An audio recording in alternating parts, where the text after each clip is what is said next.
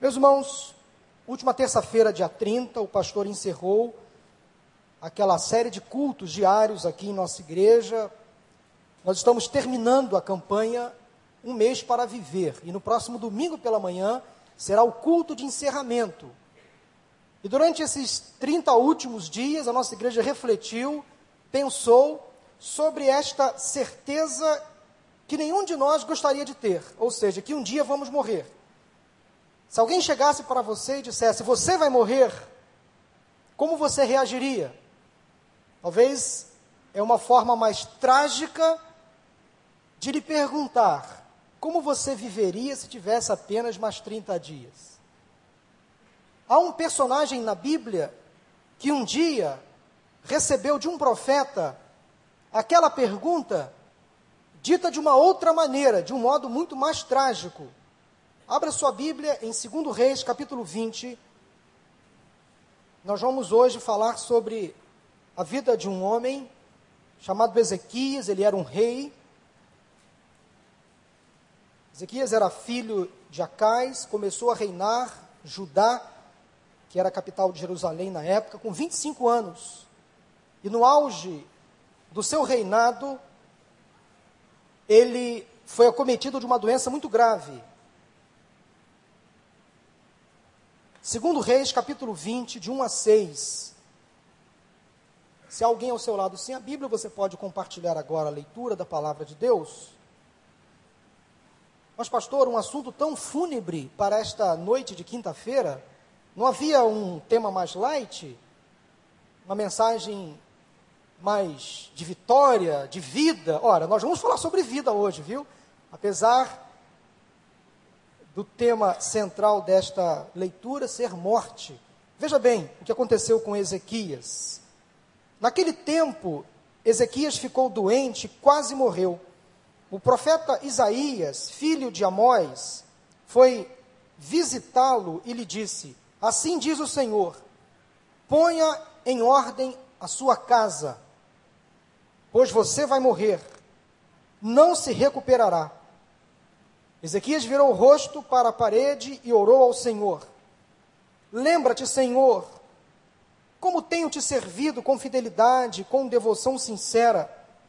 Tenho feito o que tu aprovas. E Ezequias chorou amargamente. Antes de Isaías deixar o pátio intermediário, a palavra do Senhor veio a ele Volte e diga a Ezequias, líder do meu povo: Assim diz o Senhor, Deus de Davi, seu predecessor: Ouvi sua oração e vi suas lágrimas. Eu o curarei. Daqui a três dias você subirá ao templo do Senhor. Acrescentarei quinze anos à sua vida e livrarei você e esta cidade das mãos do rei da Síria. Defenderei esta cidade por causa de mim mesmo e do meu servo Davi. Amém? Se um médico, se um profeta, se um louco dissesse para você o que Ezequias ouviu do profeta Isaías: Você vai morrer. O que você faria? Ora, meus irmãos, a morte é uma certeza que ninguém pode evitar. Apesar de ninguém cogitar esta possibilidade, mas todos nós um dia estaremos em um caixão. Seremos contemplados. A morte é uma certeza que ninguém gosta de admitir. Mas da forma como o rei Ezequias recebeu essa notícia, foi uma forma muito trágica. Ele estava doente, não sabemos que doença, e era uma doença grave, uma doença incurável naquela época. Isaías foi ao rei e disse: Você vai morrer. Mas antes da sua morte, Ezequias, ponha em ordem a sua casa. Eu queria que você guardasse essa, essas expressões, ou esta ordem que Isaías deu ao rei Ezequias: ponha em ordem a sua casa. Ezequias estava no auge do seu reinado, 1 Reis, capítulo, 2 Reis, capítulo 18, versículo 5, diz que antes dele não houve um rei com tantos feitos e com tanta confiança no Senhor Deus como o rei Ezequias. Não houve um rei mais notável em Judá do que o rei Ezequias.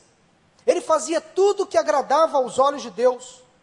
Deus concedeu a Ezequias, enquanto rei de Judá, inúmeros livramentos, muitas vitórias. Ele era um rei amado pelo povo, elogiado pelos seus soldados. Deus se admirava dos feitos do rei Ezequias. Então ele era um homem notável para aquela época. E ele chegou a um determinado momento da sua vida que ele recebe então esta informação: você vai morrer. No momento mais importante do seu reinado, reinado, no auge da sua carreira, ele adoece. Diz a Bíblia que era aquela doença, era uma doença mortal. A doença de Ezequias era uma doença que o levaria à morte. E as doenças, meus irmãos, atingem a todos nós. O sol nasce para todos. A chuva cai em toda a terra. E nós que estamos aqui sentados, um dia poderemos ser acometidos de uma doença mortal. Doenças atingem ricos, pobres, pessoas boas, pessoas ruins. As doenças não escolhem idade ou posição social. A Bíblia diz que havia um homem chamado Jó, fiel, temente a Deus, e o seu corpo foi coberto de chagas. Jó era um homem íntegro, inteiro, totalmente dedicado e voltado ao Senhor. E teve uma doença. A Bíblia fala também de um homem chamado Naamã, um comandante vitorioso nas batalhas, um homem altamente condecorado no seu exército, respeitado diante do rei da Síria. E Namã um dia também recebeu no seu corpo uma lepra, uma doença que o alijou da sociedade. Ele foi obrigado a se excluir do seu cargo por causa de uma doença. Então, doenças no corpo podem atingir qualquer pessoa, mas é preciso deixar claro que Deus cura quem Ele quer, quando Ele quer e da maneira que Ele quer. Nem todas as pessoas que viviam na época de Jesus, nos seus três anos de ministério, foram curadas. Jesus conviveu com pessoas, ele não quis curar, porque não era da vontade do Pai. Porque Deus cura umas e não cura outras.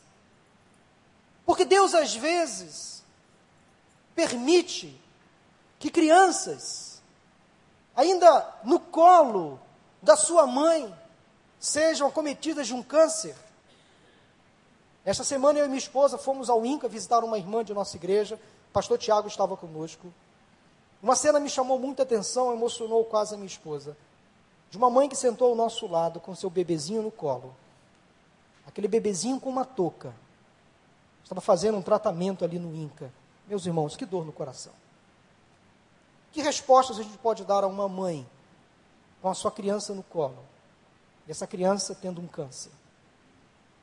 Doenças podem atingir qualquer um de nós. Crianças, adolescentes, jovens, adultos, idosos, qualquer um de nós pode ficar doente. E se for da vontade de Deus, ele vai curar.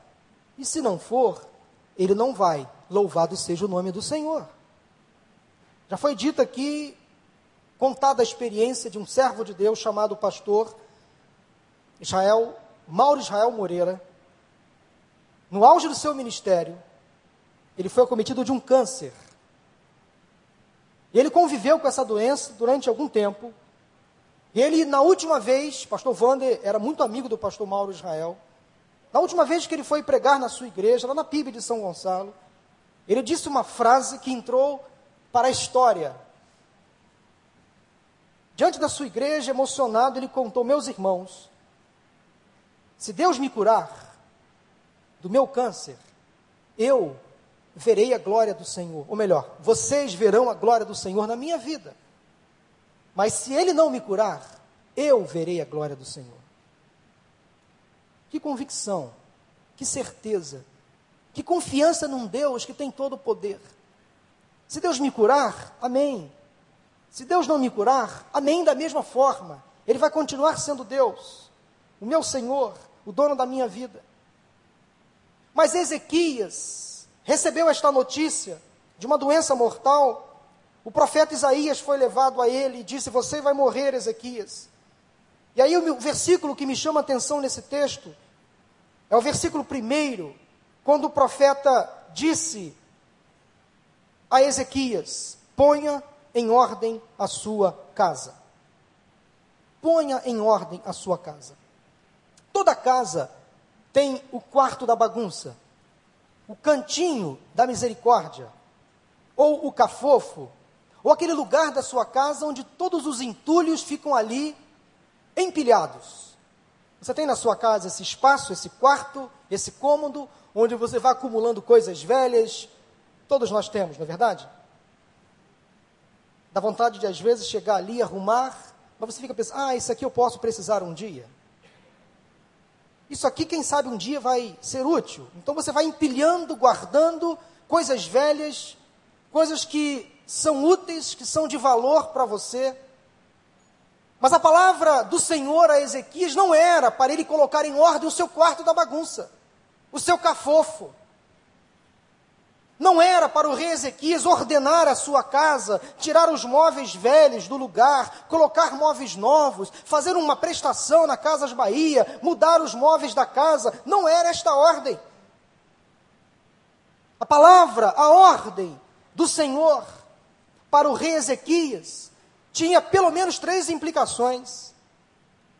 Quando Isaías, o profeta, disse a Ezequias: ponha em ordem a sua casa, porque você vai morrer. O Senhor tinha para Ezequias pelo menos três finalidades, objetivos naquela ordem.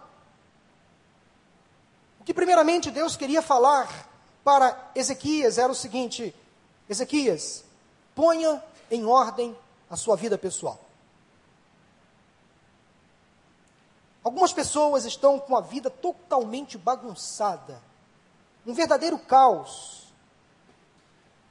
Jovens namorando duas, três meninas ao mesmo tempo. Homens e mulheres casados em adultério. Pessoas envolvidas em dívidas que passam cheque sem fundo com nome no SPC, vida pessoal desorganizada, aluguel atrasado, dívidas com agiotas, dívidas e mais dívidas e mais dívidas, pessoas que se embriagam, que se envolvem com as drogas, vida desorganizada, pessoa que vive uma vida de miséria, miséria moral, isso é retrato de uma pessoa que precisa colocar a sua vida em ordem, porque ela vai morrer.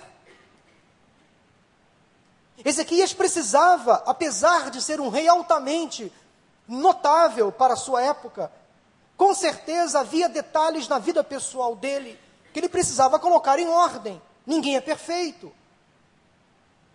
Então a primeira ordem que Deus estava querendo dar para Ezequias era exatamente esta ordem: ponha em ordem, equilibre a sua vida pessoal. Quem sabe há pessoas aqui entre nós que precisam colocar em ordem a sua vida pessoal.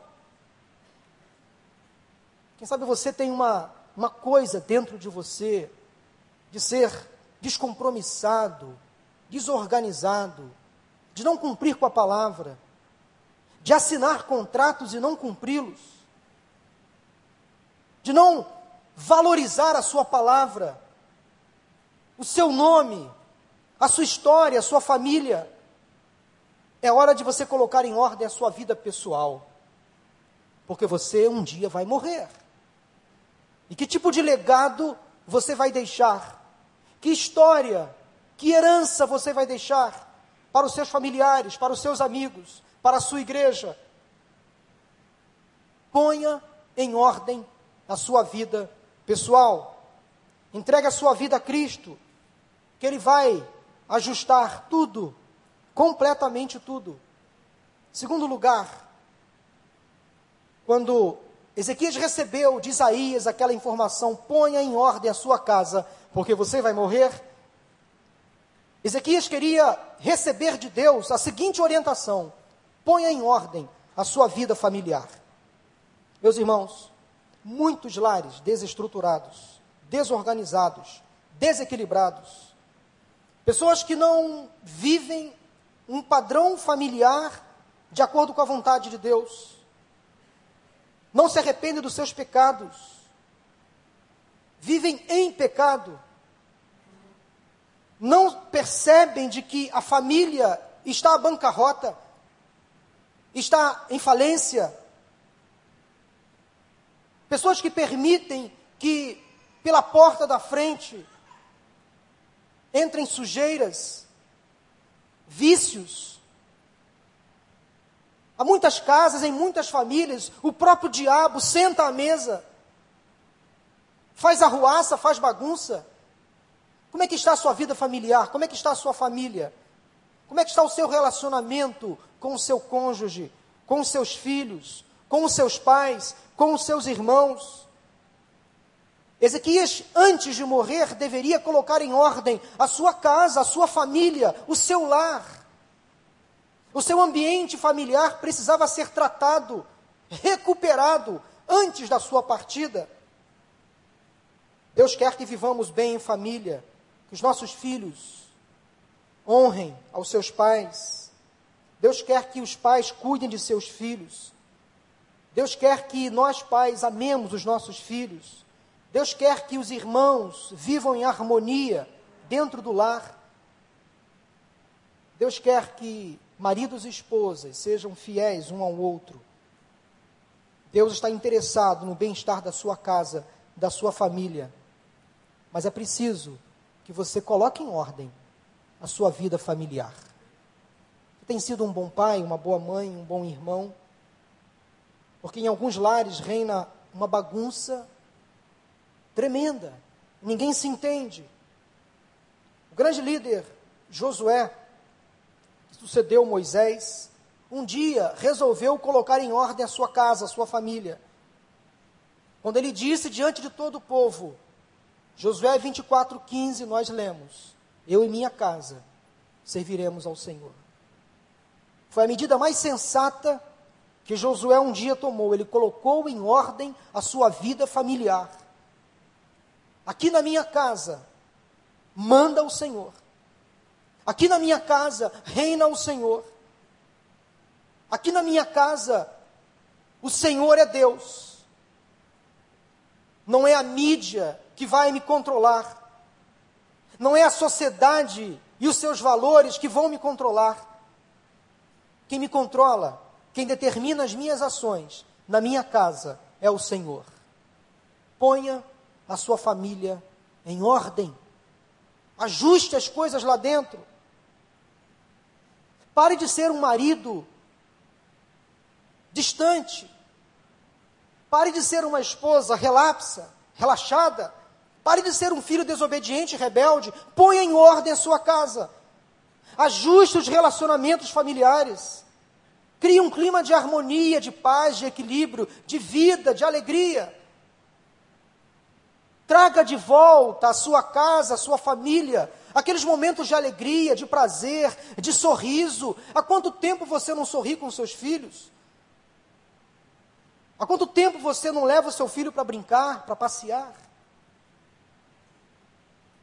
Ponha em ordem a sua casa, ponha em ordem a sua família, porque você vai morrer.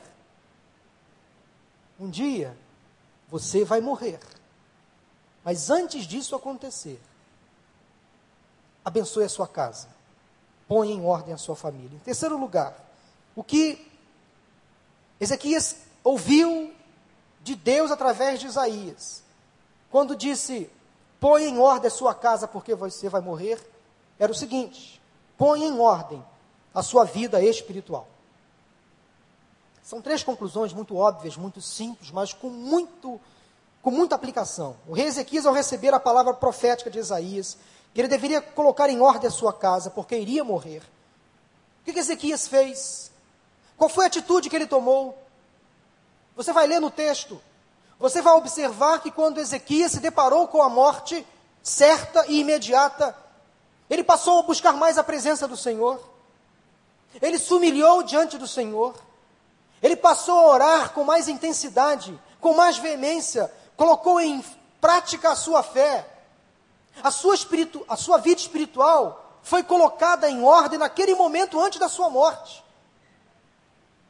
Porque, infelizmente, é um erro, é um defeito que nós carregamos de fábrica.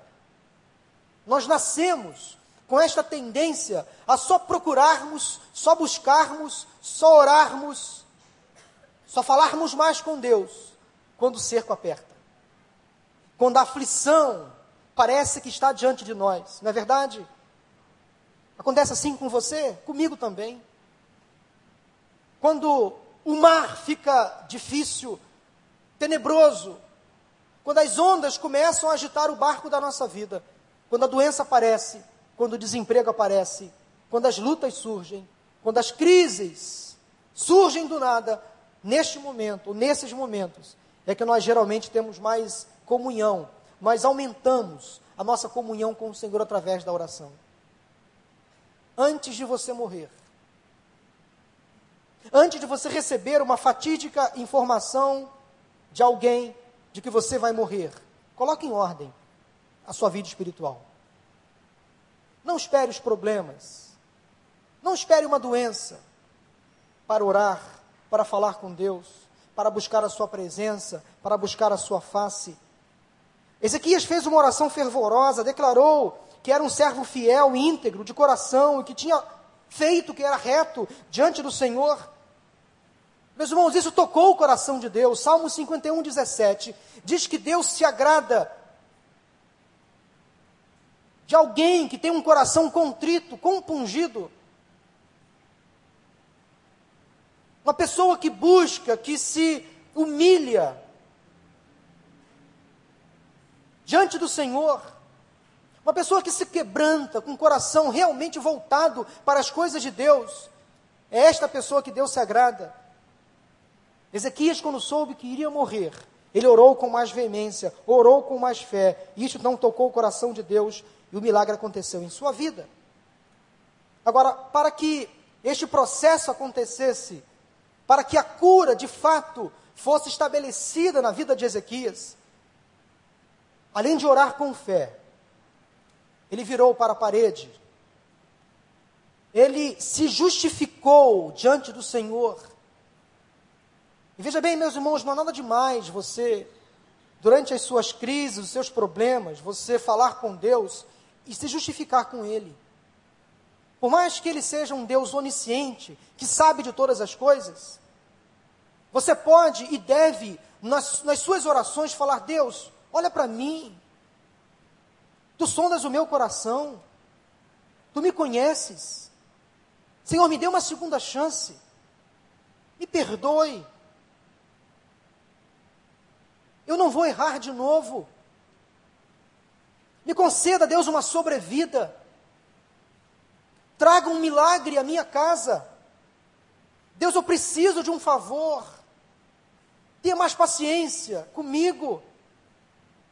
Me dê mais alguns anos. Prolongue o meu casamento.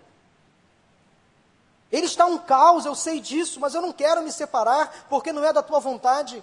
Deus, realiza um milagre na minha casa, na minha família, na vida do meu filho, da minha filha.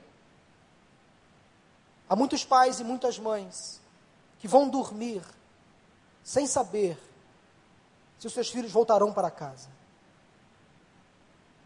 Por causa das más companhias, das drogas e, infelizmente, da violência que domina a nossa sociedade. Há muitos pais e muitas mães, diante de realidades tão difíceis que seus filhos se envolvem, elas pedem: Senhor, poupe a vida do meu filho, poupe a vida da minha filha, dê mais alguns anos de vida para ele ou para ela, para que ele possa se arrepender, para que a idade da razão finalmente chegue, ele pare de ser inconsequente. Quem sabe você vem orando há muito tempo para que Deus prolongue algumas coisas na sua vida. Talvez se identifique com Ezequias aqui. Porque Ezequias virou para a parede. Eu imagino, meus irmãos, aquela cena de Ezequias chorando, lamentando, socando a parede, pedindo: Senhor, misericórdia, Eu preciso de mais tempo, eu não quero morrer agora. Se era casado, Ezequias disse: Senhor, eu tenho esposa.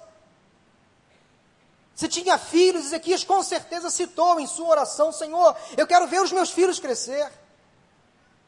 Senhor, eu quero ver os meus netos. Senhor, por favor, me dê mais algum um suspiro de vida, alguns dias a mais. Ezequias não se conformou com aquela palavra que vinha do próprio coração de Deus. Mas eu não tenho dúvidas que ele era submisso à vontade de Deus. Ezequias orou, Senhor, eu não quero morrer. Ele virou para a parede, ele chorou. Interessante que você pode acreditar que Deus olha para você no momento mais delicado da sua vida. Que Deus percebe o seu choro. Aquelas lágrimas que às vezes rolam do seu rosto elas não caem no vazio. Deus as recolhe. Eu conheço, pelo menos no Velho Testamento, três personagens que choraram tiveram suas vidas transformadas. O primeiro deles é o rei Ezequias, que depois de orar, de suplicar por misericórdia, ele chorou na presença do Senhor e teve a sua oração respondida. Eu me lembro também, lá em Gênesis 21, de Ismael, filho de Agar. Agar foi expulsa de casa, foi condenada a ir para o deserto e a morrer com o seu filho no deserto. Quando aquele menino, ainda muito pequeno, Agar colocou Ismael debaixo de um arbusto, porque Ismael morreria. Agar se afastou numa distância apenas para ouvir o choro da criança. E ela ficou ali, esperando a morte, observando seu filho que morreria em questão de minutos ou horas.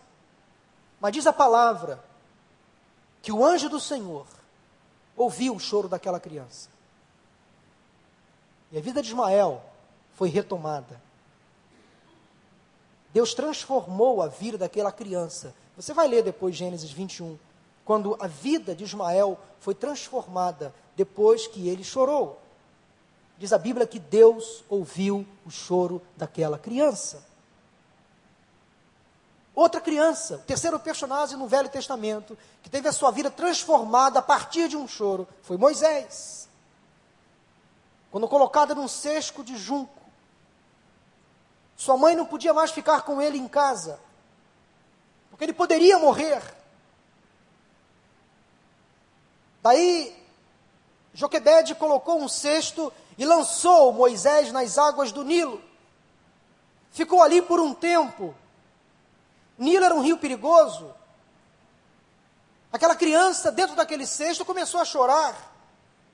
Qualquer criança longe da mãe, diante de um perigo, chora.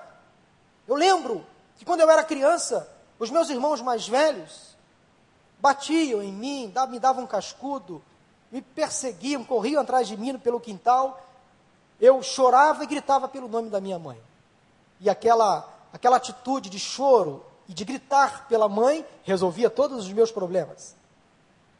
Todas as crianças, quando estão diante de um perigo, distante do colo da mãe, elas choram porque sentem falta.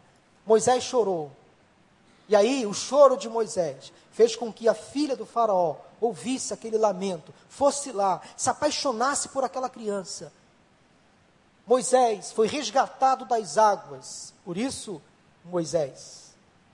A própria irmã Miriam, que estava ali perto, ao observar que a filha de Faraó não podia levá-lo levá para casa, disse: Ei moça, eu conheço alguém que pode cuidar dessa criança. Você conhece? Sim, conheço. Vai então chamar. Então Miriam trouxe a sua mãe, a mãe de Moisés. Você conhece essa história? Estou recontando porque talvez alguém aqui despercebido não tenha ainda lido esse texto.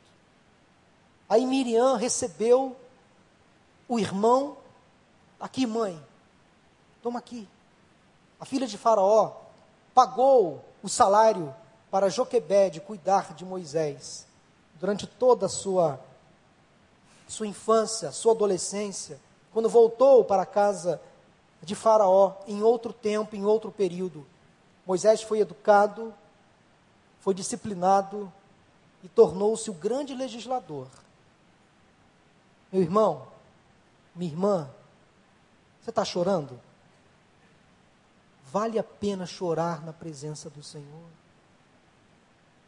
Porque Ele enxuga as suas lágrimas, Ele contempla o seu choro. Quem sabe você é uma pessoa que chora há muito tempo. Não se preocupe, porque Deus está olhando para o seu choro, e no tempo dele, se for da vontade dele, ele vai resolver o seu problema. Mas se porventura o seu choro persistir e o milagre, a resposta não acontecer, Deus vai continuar sendo Deus. Mas o importante é você perceber que Deus contempla o seu choro, enxuga as suas lágrimas colhe as suas lágrimas. Ezequias chorou e Deus ouviu a oração. Deus mudou a vida de Ezequias através daquele choro. O profeta Isaías falou que ele morreria, ele não se conformou, ele levou adiante, ele arrumou a sua casa em todos os aspectos, ele se justificou diante do Senhor, virou-se para a parede, chorou, lamentou: Senhor, eu quero viver. Aí Deus realmente resolve ouvir a oração, diz assim, versículo 5: Ouvi sua oração e vi suas lágrimas, eu curarei. Daqui a três dias você subirá ao templo do Senhor, acrescentarei 15 anos à sua vida. Deus se admirou daquela atitude. Deus teve compaixão da atitude de Ezequias. Deus realmente olha com atenção, com interesse, um coração contrito e compungido. Deus ouviu a oração, Deus viu as lágrimas, Deus curou e Deus prolongou a vida do rei Ezequias por mais 15 anos. Deus, livra, Deus, Deus deu livramentos a Ezequias, numa batalha que ele teria contra os assírios. Deus livrou Judá mais uma vez nas suas lutas e nas suas batalhas, assim como Deus pode fazer com você. Ponha em ordem a sua casa, para que você viva bem. Ponha em ordem a sua casa. A vida, meus irmãos, é a oportunidade única que nós temos durante a vida de nos ajustarmos. Em que área da sua vida você precisa realizar, realizar ajustes mais imediatos? É na sua vida pessoal? É na sua vida familiar? é na sua vida com Deus? Eu quero desafiar você nesta noite a colocar em ordem a sua casa,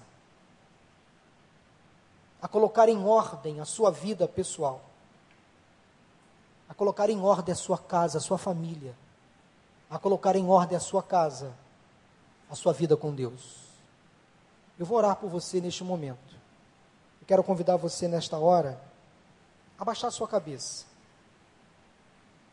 dizer: Deus, durante essa campanha, o Senhor falou muito ao meu coração. Mas eu quero viver de maneira diferente. Eu quero ajustar a minha vida. Eu quero corrigir os meus defeitos. Eu quero pedir perdão pelos meus erros. Erros que eu cometo contra, primeiramente contra o Senhor. Erros que eu cometo contra mim mesmo, contra a minha família. Eu me arrependo eu quero, Senhor, neste momento, colocar em ordem a minha vida, porque eu não sei quantos anos mais o Senhor vai me conceder o privilégio de viver.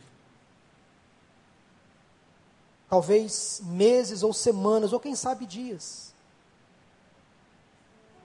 Alguém aqui pode ter a certeza de que estará aqui amanhã? Quem sabe Deus te chama hoje para a eternidade como é que está a sua vida com Deus? Como é que está a sua vida com o próximo? Como é que está a sua vida em família? Que tipo de legado você vai deixar? É hora de você mudar alguns conceitos e valores, mudar algumas práticas, porque você vai morrer. Tenha certeza disso. Você não é eterno aqui nesta terra, você é eterno na eternidade. Mas um dia aqui a sua história vai acabar. E que legado você vai deixar? Ponha em ordem a sua casa, porque você vai morrer. Mas a principal das ordens que você deve pôr é na sua vida espiritual no seu relacionamento com Deus. Como é que está a sua vida com Deus? Eu queria nesse momento de culto, de oração, enquanto a igreja ora, fazer um apelo. Porque quem sabe há pessoas aqui entre nós que precisam tomar um, uma atitude diante de Deus. E este é um convite de salvação. Quem sabe há pessoas entre nós que não têm a certeza da salvação da vida eterna. Frequentam a igreja como amigos do Evangelho, mas não confessaram ainda Jesus como Senhor e Salvador de suas vidas. Põe em ordem sua vida com Deus, porque você vai morrer. E permitam-me dizer uma palavra muito dura, mas bíblica. Quem crê em Jesus, for batizado, será salvo. Mas quem não crê já está condenado. Só há dois futuros: ou ao lado de Deus, ou ao lado de Satanás, ou no céu, ou no inferno. Eu não quero inibir você, ou constranger você. Eu não quero levar você a uma decisão baseada no medo, no terror, de forma alguma. Eu estou sendo bíblico agora, porque se você não entregar a sua vida a Jesus, isto é bíblico, você vai para o inferno. Não há um estado intermediário. Você precisa confessar Jesus como seu Senhor e Salvador ainda hoje, para você ter acesso à vida eterna ao lado de Jesus. É esta decisão você só pode tomar enquanto estiver vivo. Vamos orar para essas pessoas que estão aqui à frente? Levante a sua mão. Deus, obrigado. Nosso coração mais uma vez se alegra porque hoje houve salvação na tua casa. Essas pessoas entenderam a mensagem e compreenderam que são pecadores e que precisam de Jesus para alcançar a vida eterna. Senhor, muito obrigado, porque Ezequias, o rei Ezequias, recebeu do Senhor uma segunda chance, uma sobrevida. E eu creio, Deus, que hoje, nesta noite, o Senhor está renovando o ânimo, a esperança de muitas pessoas aqui presentes. Muitas entraram aqui, ó Deus, sem esperança, sem vida, entenderam que há poder na tua palavra, porque tu és um Deus misericordioso, um Deus da segunda chance, o Deus do recomeço, o Deus que transforma a miséria, o caos em alegria, em esperança, em felicidade. Obrigado, Senhor, porque vidas nesta noite estão sendo restauradas, casas estão sendo colocadas em ordem, vidas pessoais estão sendo agora ajustadas, comportamentos que não eram dignos agora estão se ajustando, famílias agora estão se estruturando na tua presença, e pessoas que não tinham relacionamento contigo hoje cumpriram, ó Deus, este chamado estão recebendo Jesus como Senhor e Salvador. O nosso coração se alegra. E nosso pedido agora é que o Senhor as abençoe de forma tremenda. Que elas sejam agora batizadas com teu Santo Espírito. E que a vida dessas pessoas, a partir de hoje, faça diferença nesta sociedade. Ó Deus, leva-nos em paz aos nossos lares. E nos traga no próximo domingo para a tua casa, para mais uma vez ouvirmos a tua voz. Pois assim nós oramos, em nome de Jesus. Amém.